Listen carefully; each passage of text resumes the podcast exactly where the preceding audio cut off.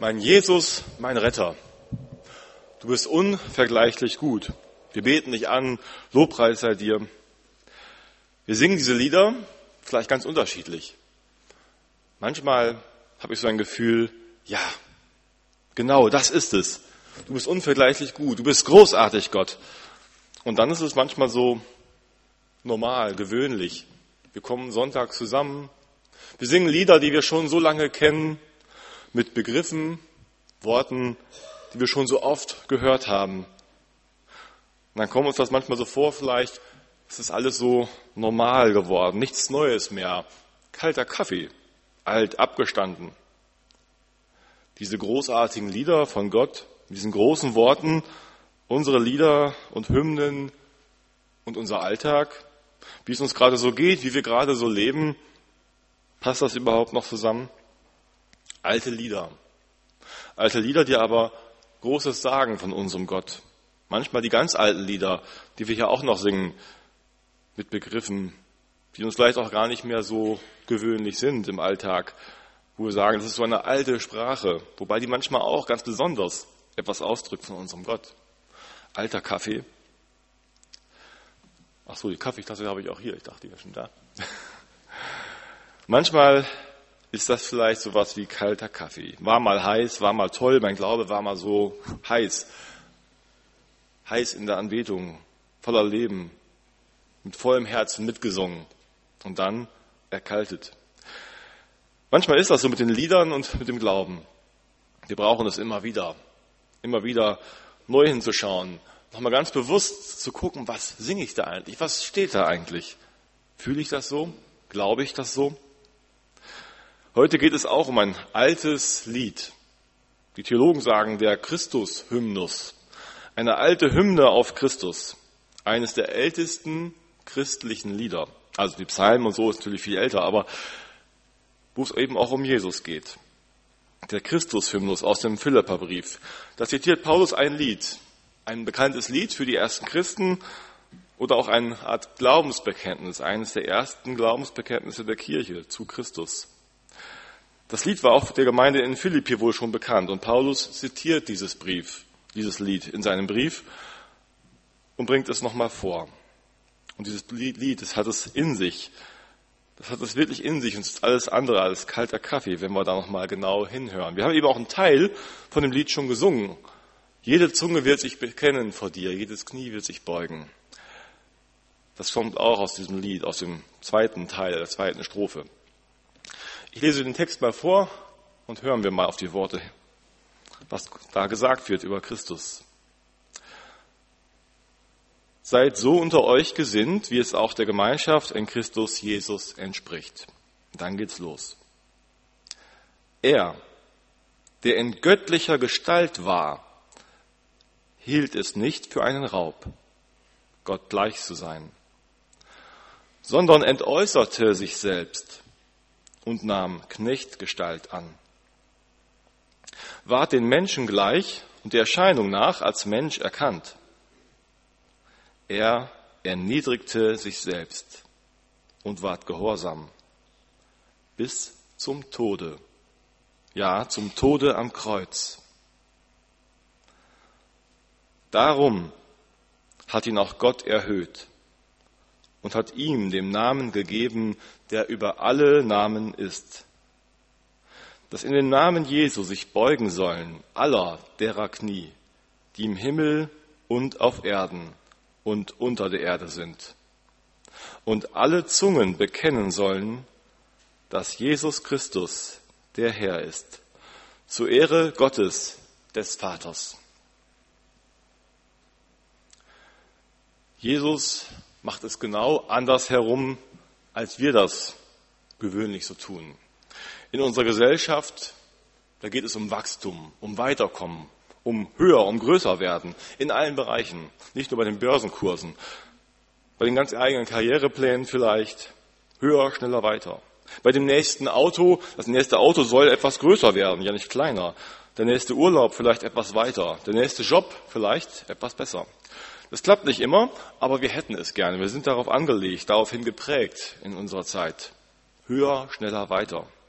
Wir streben danach. Auch wenn wir es erleben, dass es mal ganz anders rumläuft, dass wir steil hinunterfallen. Vorletzten Sonntag ging es noch darum, vom hohen Heraus herunterkommen, dass Jesus Christus sagt, er ist gekommen, um zu dienen, nicht, dass er sich dienen lasse. Und dass er seinen Jüngern einen Weg vorgibt und sagt, bei euch soll, soll es eben umgekehrt sein als in der Welt. Da ging es mehr darum, wie wir leben sollen. Heute soll der Fokus nochmal auf Jesus selber liegen, der uns das Beispiel dafür gegeben hat, der uns darin vorangegangen ist. Jesus tut das, was im Widerspruch steht. Im Widerspruch zu unserem Zeitgeist, im Widerspruch zu allen Religionen der Welt. Denke auch noch an ein Lied, ein Lied, das ich irgendwie vor zehn Jahren so ab und zu mal gehört habe, von der Gruppe Buff. Ich weiß nicht, ob das jemand noch kennt. Buff. So eine Hip-Hop-Rock-Gruppe aus dem Süden. Und die haben gesungen, viel zu viele Menschen wollten Götter sein, aber nur ein einziger Gott wollte Mensch sein. Menschen wollen gern Gott sein, aber nur ein Gott wollte Mensch sein. Es gab schon viele Menschen in der Weltgeschichte, die sein wollten wie Gott, die sich erhöht haben als ein Gott oder als eine göttliche Gestalt, die sich anbeten lassen haben. Oder Menschen, die irgendwie immer wieder versucht haben, Anteil am Göttlichen zu bekommen. Durch ihren Glauben, durch ihre Religion.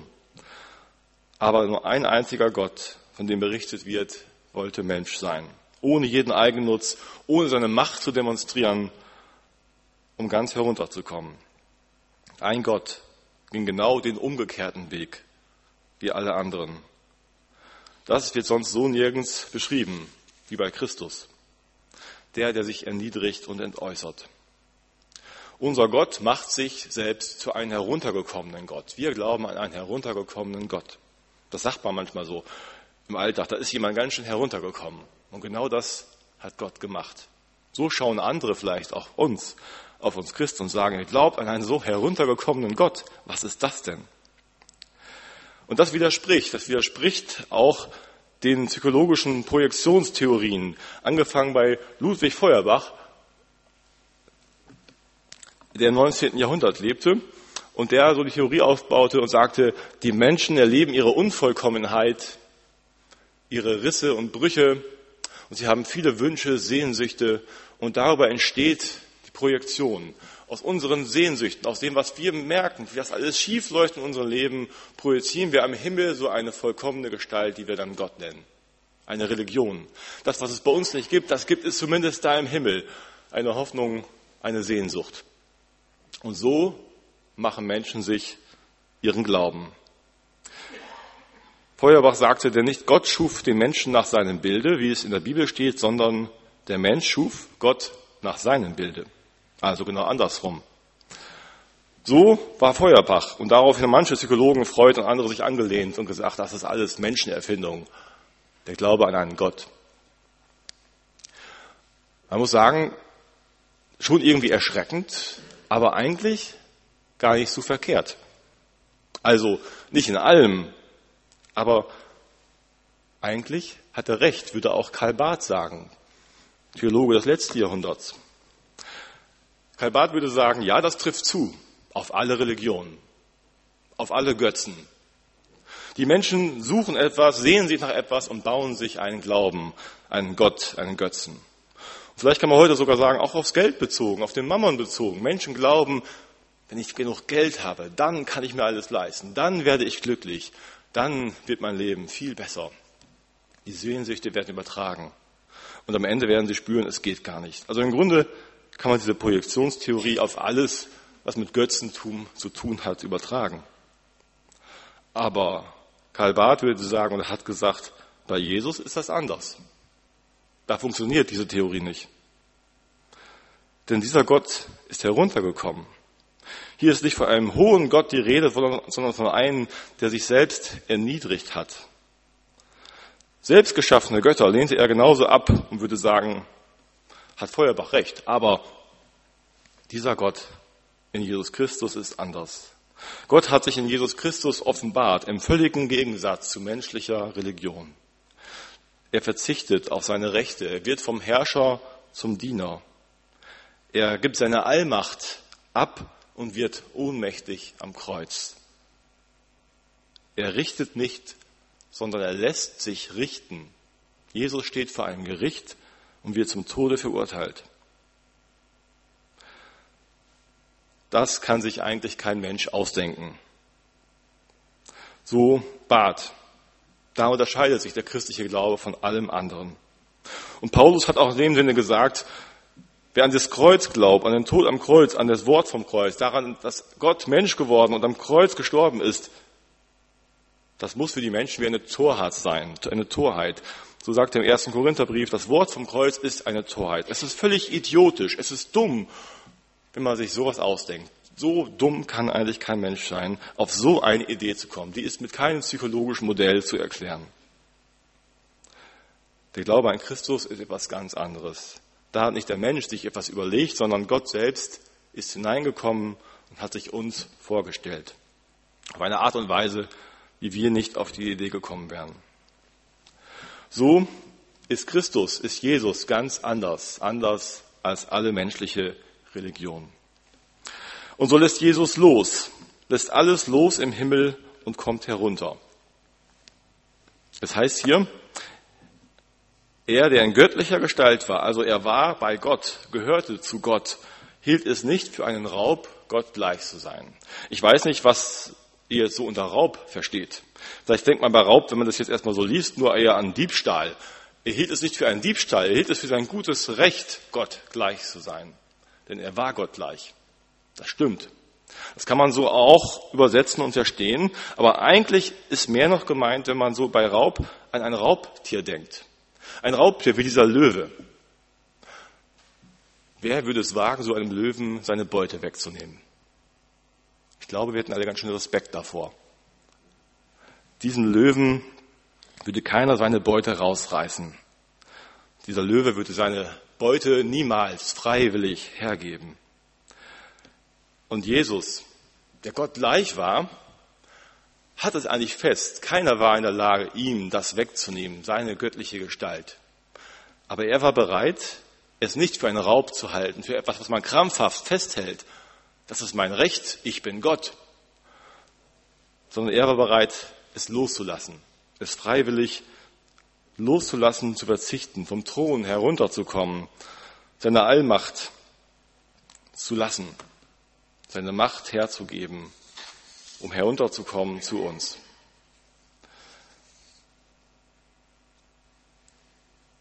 Vielleicht sehen wir manchmal auch so Dinge wie einen Raub, auch wenn wir keine Räuber sind. Dass wir Dinge sehen, wo wir sagen, das ist mein Recht das habe ich mir verdient. Das lasse ich mir von keinem nehmen. Vielleicht die Vorfahrt an der Straßenkreuzung, wo ich sage, hier bin ich im Recht. Und derjenige hat es sich nicht vorzudrängeln. Jetzt gebe ich nochmal Gas, damit derjenige es versteht. Hier habe ich Recht. Hier geht rechts vor links. Oder vielleicht bei dem Urlaub, der Urlaub, den ich mir so hart verdient habe. Und dann kommt der Kollege daher und meint, er braucht auch Urlaub in der gleichen Zeit. Und ich sage, nein, das habe ich mir verdient und den lasse ich mich von keinem Menschen der Welt nehmen. Oder meine Stellung im Betrieb, wenn es da um Gerangel geht. Wer hat jetzt welche Stellung hier? Was gilt mein Wort? Ich bin doch derjenige, der es lang, sagt, wo es lang geht vielleicht in der Abteilung. Da lasse ich mir von keinem das nehmen. Das ist mein Recht. Vielleicht gibt es das auch in der Gemeinde, wo einer sagt, da habe ich hier einen Machtbereich und hier hat mir keiner hineinzureden. Meins. Wir leben das so auch. Ich habe gelesen von einem Ingenieur, einem Ingenieur, der ja eine gute Ausbildung hatte, der einen guten Job hatte. Nicht bei Coca-Cola, bei einem anderen großen Cola-Konzern. Und der gut verdient hatte in seinem Job. Spitzengehalt, naja, also für seine Verhältnisse in seinem Land. Aber dann verspürte er einen Ruf von Gott dass er sich um Jugendliche kümmert, die ganz unten sind, auf der Straße. Er spürte das und merkte, das soll ich jetzt tun. Und darum machte er sich auf den Weg. Er hat sich beworben für eine Stelle, die die Hälfte seines Gehaltes einbrachte. Er hat sich beworben, um dann für diese jungen Leute da zu sein.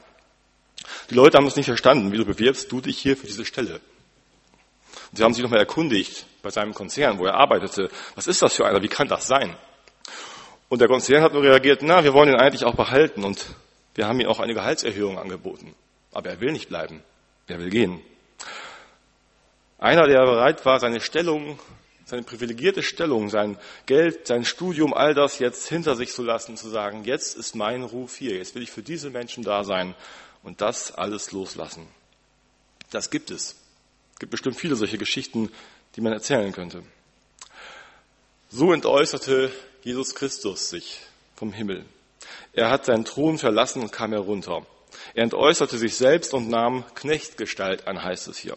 Er ward den Menschen gleich. Er verzichtete auf seinen Status als Herr und wurde Knecht, oder man kann auch übersetzen, er wurde Sklave. Er hat sich selbst zu einem machtlosen und rechtslosen Sklaven gemacht, ganz unten in der Gesellschaft. Er ist nicht nur einfach Mensch geworden, Sklave ist er geworden. So wird es ausgedrückt hier. Das hat Jesus nicht getan, weil ein Zwang da war, weil es irgendeine Macht gegeben hätte, die ihn dazu gezwungen hätte, du musst jetzt vom Himmel herunterkommen, sonst passiert dies oder jenes. Er hat es freiwillig gemacht. Er entäußerte sich. Nicht diese oder jene Macht entäußerte ihn, sondern er selbst, ganz freiwillig, hat sich hingegeben und erniedrigt. Sören Kierkegaard schrieb dazu, Christus erniedrigte sich selbst, nicht er wurde erniedrigt. Es war im Himmel, auf Erden, im Abgrund keiner, der ihn erniedrigen konnte. Und selbst wenn ein Pilatus ihn verurteilte, sagt Jesus ihm auch, du hast eigentlich gar keine Macht darüber, was hier passiert. Eigentlich ist Pilatus, selbst der, der den Richtspruch spricht über ihn, einer, der keine Macht hat. Nur weil Jesus sich erniedrigt, weil der Vater im Himmel es erlaubt. Darum ist es möglich. Und so kommt er herunter bis zum Kreuz. Er geht in den Tod hinein lässt sich hinrichten für uns.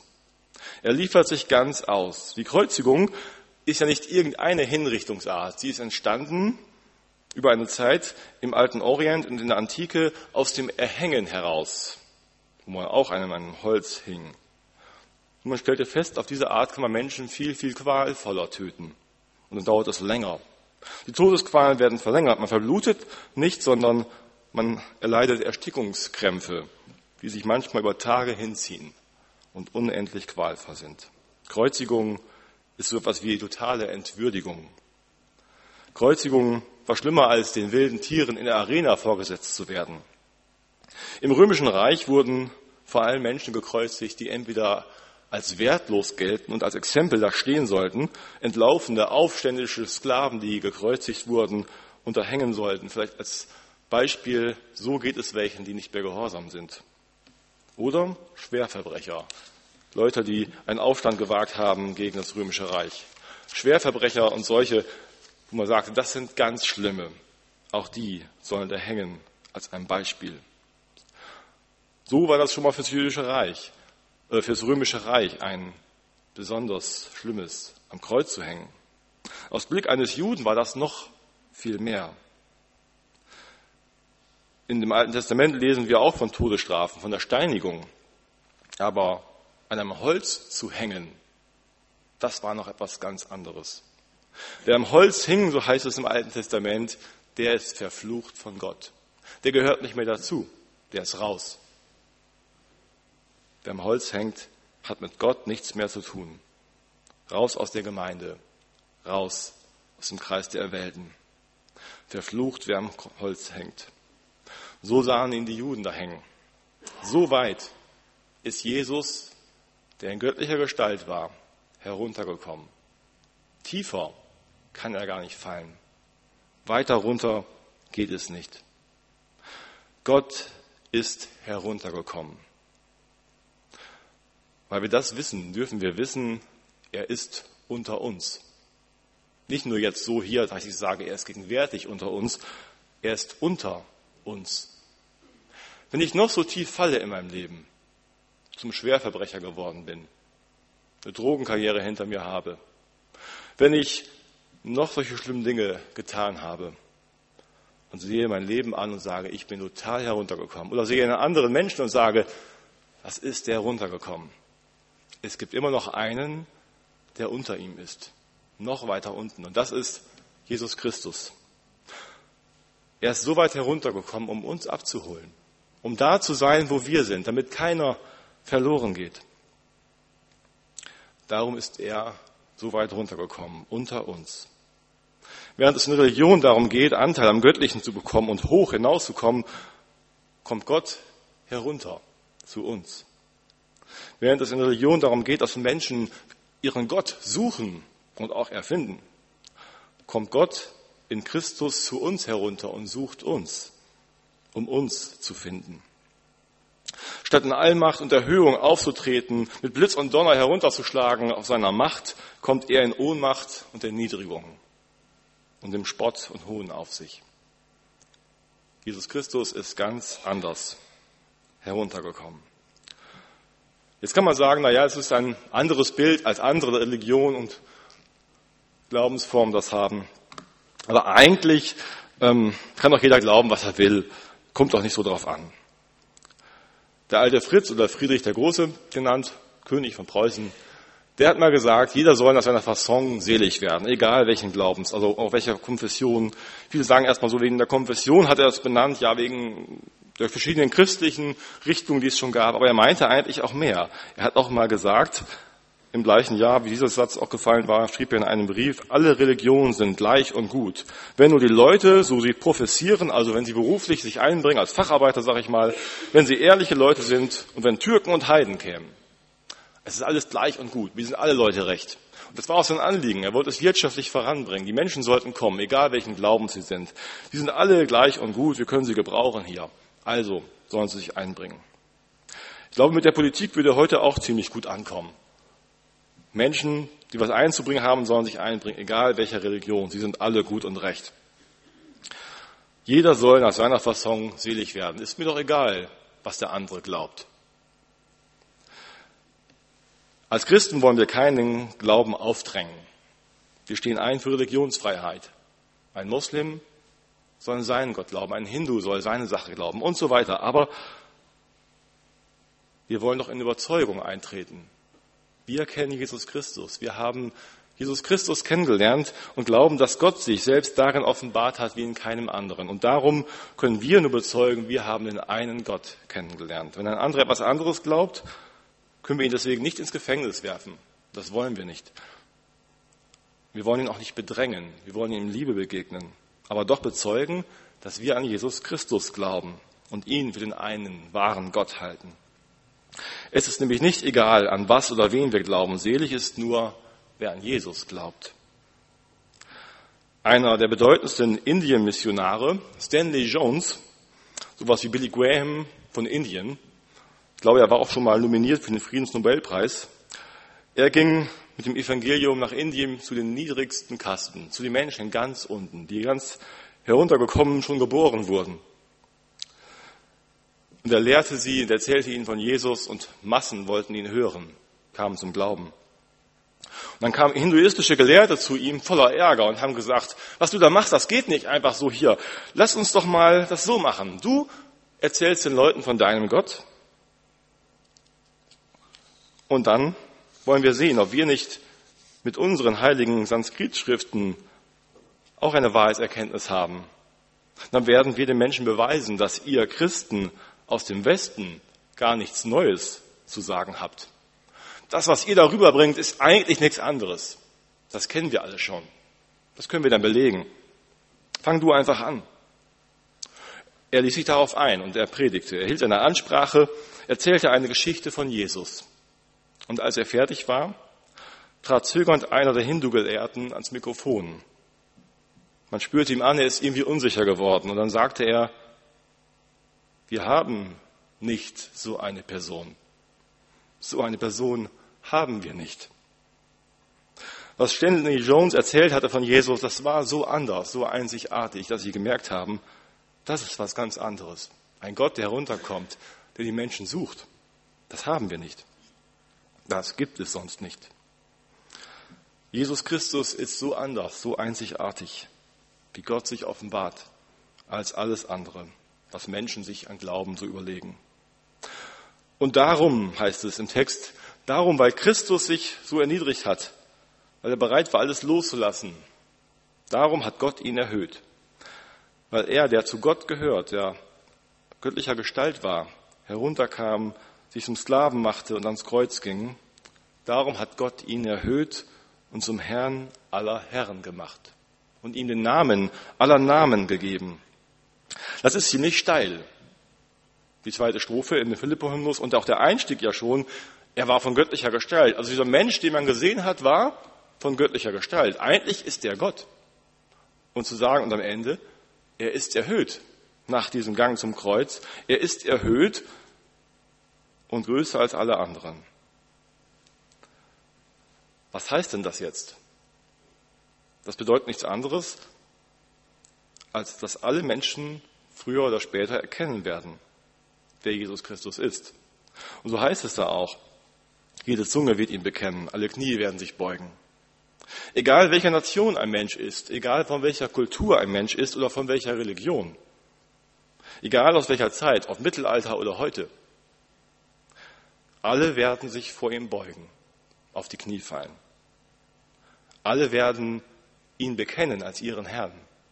So heißt es da. Alle werden die Lieder, die wir singen, im Grunde mitsingen können und sagen können, die gar nicht anders können, als in ihrer Kenntnis, du bist Gott.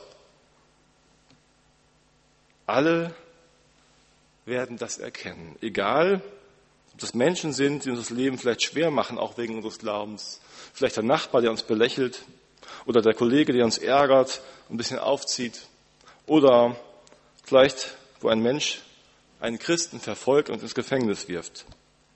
Egal, was Leute heute von Jesus halten, egal, wenn sie auch sagen, das ist alles nicht relevant, es ist egal, an was wir glauben, am Ende werden sie sehen, es wird nicht jeder nach seiner Fassung selig. Selig wird, wer an Jesus Christus glaubt. Und alle werden sich beugen und ihn als Herrn der Welt bekennen.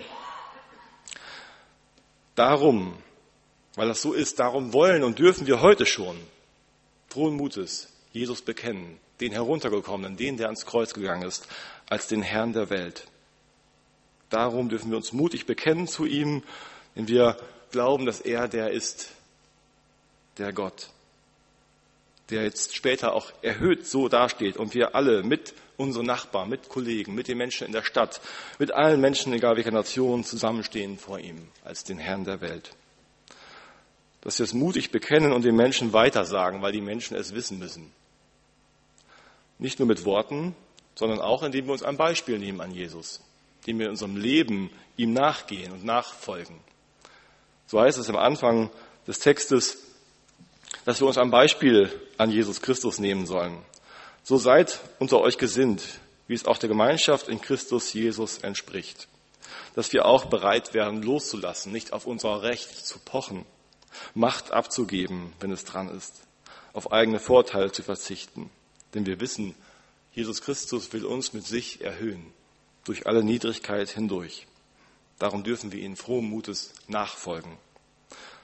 wenn wir so singen und leben, dann ist das alles andere als kalter Kaffee. Dann wird das ziemlich heiß. Gibt es heiße Gespräche im Alltag, gibt es heiße Gespräche und gibt es auch wieder ein mutiges, fröhliches Singen immer wieder. Amen.